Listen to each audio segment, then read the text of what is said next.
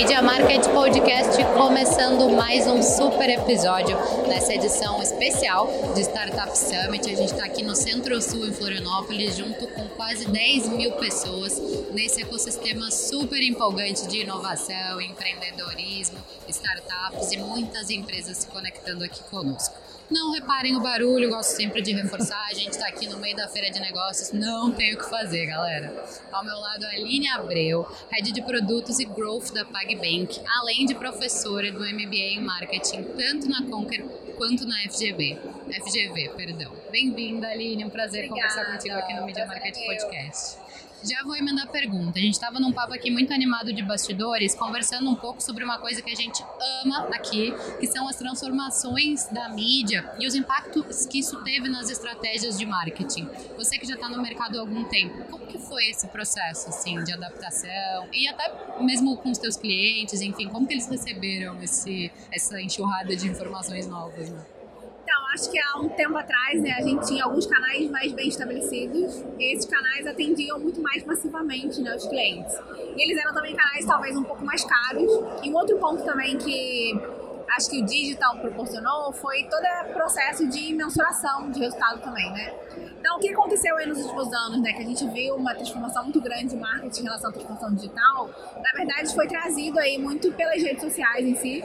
Porque antes imagina que as marcas se comunicavam né, com o público massivamente, né? Então, e a marca que falava, né? Ela que tinha ali a voz, ela que dizia que tipo de comunicação ela ia fazer, qual propaganda que ela ia fazer, e o cliente, na verdade, ele não tinha muita ação sobre aquilo, né? Sim. Ele só era interrompido. É, totalmente reativo. Então tinha ali a propaganda no meio da novela, tinha a propaganda do rádio, então no final das contas a gente tinha o que a gente chamava de marketing de interrupção. É, de uns tempos para cá, principalmente com a digitalização, com o crescimento das redes sociais, a gente passa por um cenário de marketing que a gente chama de marketing de permissão, que coloca esse consumidor no centro e agora quem diz né, o que, que você vai ouvir ou o que, que você vai seguir ou qual conteúdo é interessante para você é o cliente. E aí isso traz uma perspectiva diferente né, para o marketing, porque pra todo mundo, né? a gente tinha ali né, uma uma marca, né, que ali imperava, as pequenas marcas, elas não tinham talvez tanto espaço, né, de forma massiva. Quando você passa por essa transformação, acho que tem dois aspectos legais assim que acontecem. O primeiro é o cliente fica no centro, então tenho certeza que você não segue conteúdos que não te interessem. Então você escolhe quem você segue. Isso traz um desafio para as marcas também muito de conversa, que é como que eu estimulo a conversa com esse cliente para tornar essa conversa interessante, para ele Exato. continuar conversando comigo. Porque senão acaba que a gente continua reproduzindo um modelo que é antigo e não funciona mais, né? Não. Hoje a gente cada vez mais tem visto os usuários muito críticos e muito preparados e só compram de marcas que realmente têm a ver com o propósito de vida que a gente tem. Exato. Isso tem a ver também com a forma como as marcas devem se posicionar hoje em dia, né? Então, hoje, com a transformação digital conhecida no marketing, as marcas, inclusive menores ou empresas ainda que não estão né, tão conhecidas, elas têm essa oportunidade de se conectar né, com pessoas que também têm aquele problema, né? Então, hoje, você pode muito bem ser de um nicho, eu gostar de algum assunto específico, e você ter as referências daquele nicho, tá tudo bem. Né, para uma empresa pequena, né, criar esse público antes era muito mais difícil, né, tinha uma dificuldade muito maior. Então, acho que o marketing, né, junto aí do digital, da transformação que a gente teve, ela coloca o cliente no centro. Ela traz um desafio para a marca muito significativo, que é como que eu me posiciono e como que eu continuo essa conversa, né? Porque se você não gostar do conteúdo, você para de seguir. E aí você para de né, prestar atenção sobre aquilo. Então a marca ela vai ter que entender ali, né? Qual cliente que ela vai falar, quais assuntos que são relevantes. Uma outra coisa também muito legal que a gente vê de mudança né, em relação ao posicionamento de marca é a personalização da marca. Então, hoje as marcas estão investindo bastante nessa questão do tom de voz, do posicionamento, né? Para onde que eu estou indo? As pessoas estão se conectando comigo pelos meus valores, né? Pelas coisas que a marca também representa. Então, isso também acho que foi um movimento recente muito bacana que a gente viu aí no marketing. Muito. A gente até conversava também sobre o boom dos influenciadores virtuais, né?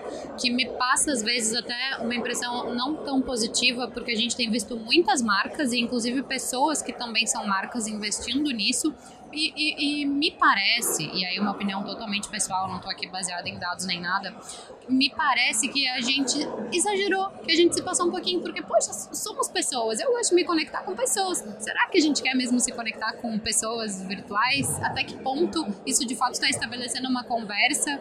E, e até que ponto isso é genuíno? E até que ponto isso é só hype, sabe? Eu acho que veio para ficar, tá? Essa parte dos influenciadores. É, acho que isso vai mudar. Claro que sim, vão ter algumas mudanças ainda, mas o que, que eu vejo como, como que aconteceu? Que é, quem decide, na verdade, é o cliente, né? Então, muitas vezes a estratégia dos influenciadores, ela tá muito voltada a ter essa conversa de amigo para amigo, né? Coisa que as marcas têm um pouco mais de dificuldade de conseguir se conectar.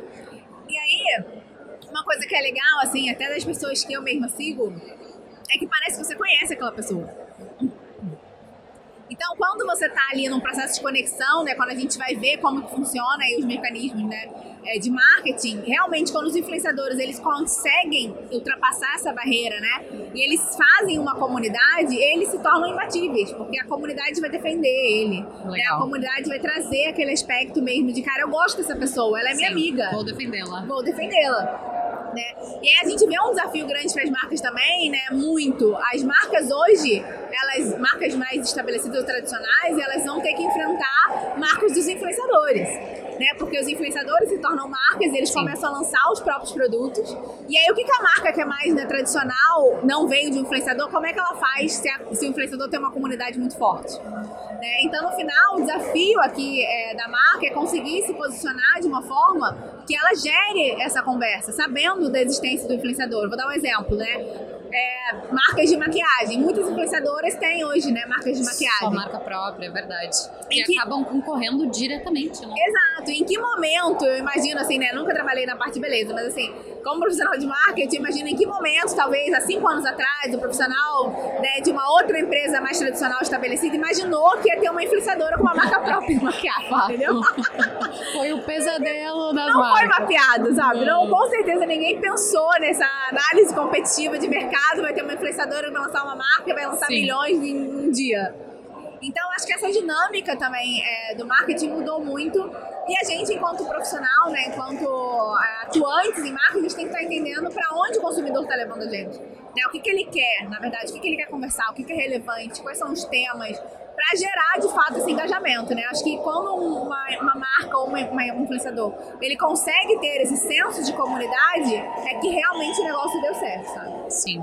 Você estava falando sobre isso, eu fiquei pensando um pouco sobre posicionamento, né? Porque, enfim, muito, a gente tem muita essa clareza de beleza. A gente precisa se posicionar, a gente precisa atingir o nosso público e a gente quer conversar com eles de forma natural e genuína mas aí a gente cai também nessa seara que é um pouco perigosa e que algumas marcas têm medo até de setar determinados posicionamentos muito em função de serem canceladas ou enfim de não serem vistas com tão bons olhos, né? Isso é um pouco arriscado. É, eu tenho uma opinião minha sobre isso, né? Eu acho que você não precisa dar opinião sobre tudo, Boa. tá? Então eu acho que as marcas elas podem sim, né, se posicionar desde que aquele tema realmente agregue e seja genuíno. Eu não preciso, né, enquanto marca, falar sobre todos os assuntos, é, discutir sobre todos os temas. Acho que não, não iria muito por essa, por essa linha. Eu acho que a gente, enquanto né, fazer a gestão é, da marca, você precisa ali cobrir muito, né, e trabalhar muito o que a gente chama de linha editorial, que é sobre o que, que eu vou falar né, sobre qual assunto que eu vou traduzir aqui para o cliente, sobre como, qual conversa que eu quero ter sobre ele. É, o que está acontecendo tem a ver com essa minha linha editorial? Ela vai me ajudar a conectar o cliente? Ela vai ajudar na conversa ou ela só vai atrapalhar e dissipar uma discussão que não vale muito a pena, entendeu? Uhum. Então eu iria muito nessa linha, assim, de entender é, o que, que vale a pena você se posicionar que esteja realmente alinhado aos seus valores ali, genuinamente, sabe? Claro. Porque no final do dia, o que a gente está buscando aqui são embaixadores da nossa nossa marca, né? E uma coisa que a gente também muito ouve no mercado e os profissionais que eu converso, e até eu já passei por isso em, algumas, em alguns lugares que eu trabalhei, é beleza. Agora a gente estabeleceu como objetivo que a gente precisa ter X embaixadores da marca, público, final.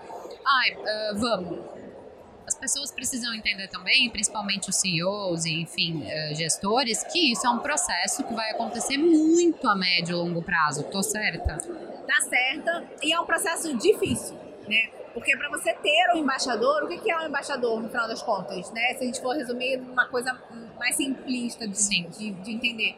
É o cara que recomenda muito o seu produto, ele gosta muito de você.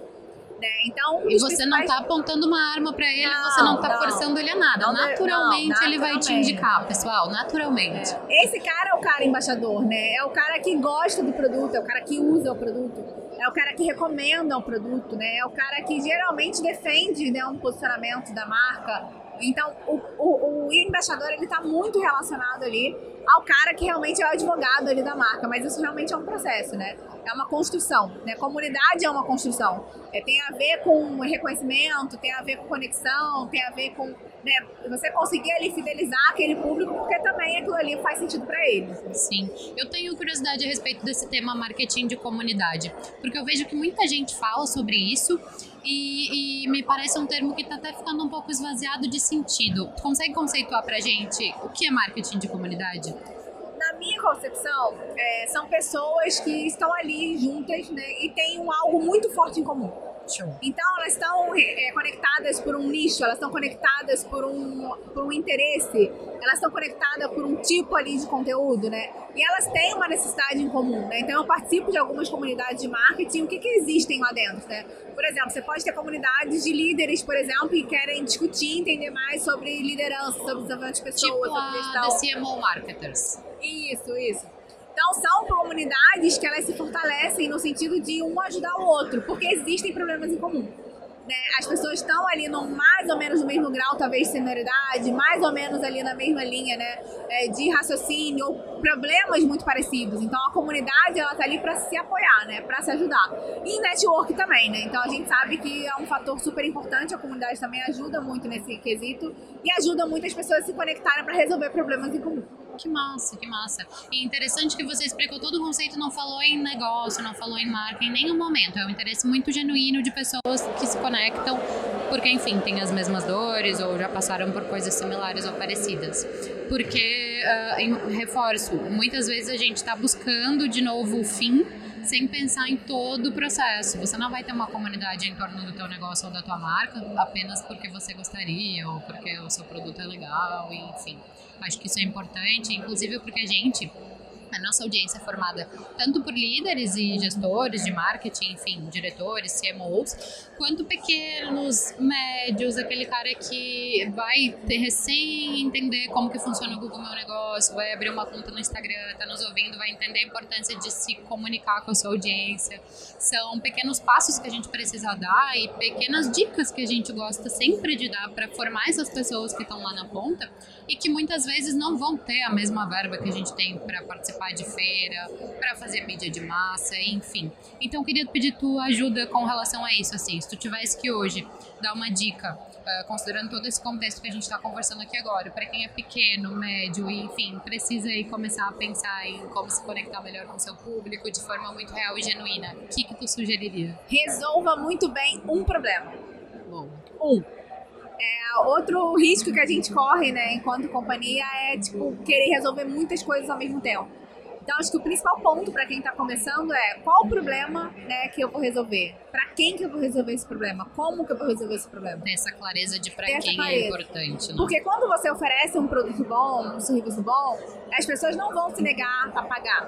Né? A gente está numa relação de troca também, né? Então, no final das contas, o que eu deixo como sugestão, como dica é escolha um bom problema. Se aprofunde nesse problema, conheça o seu cliente, entenda se o seu produto realmente resolve o problema. Para quem que esse produto resolve, né? Qual problema ele resolve para quem? Então, é, a minha dica principal é escolha bem um problema. escolha suas batalhas. É isso. Sensacional. Acho que com isso encerramos. Obrigada, Aline, pela Eu tua agradeço, participação, participação aqui no Media Market Podcast.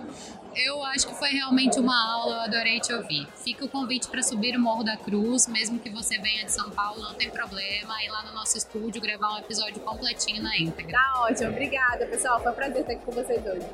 Quem quiser se conectar com a Aline, é só buscar a Aline Abreu lá no LinkedIn, se conectar com ela. Eu encerro dizendo que você encontra todos os nossos episódios, tem uma série de conteúdo bacana que a gente está gerando aqui no Startup Summit e outros conteúdos também um pouquinho mais antigos, mas que estão entregando muito conteúdo de valor em media.market/podcast. Até a próxima.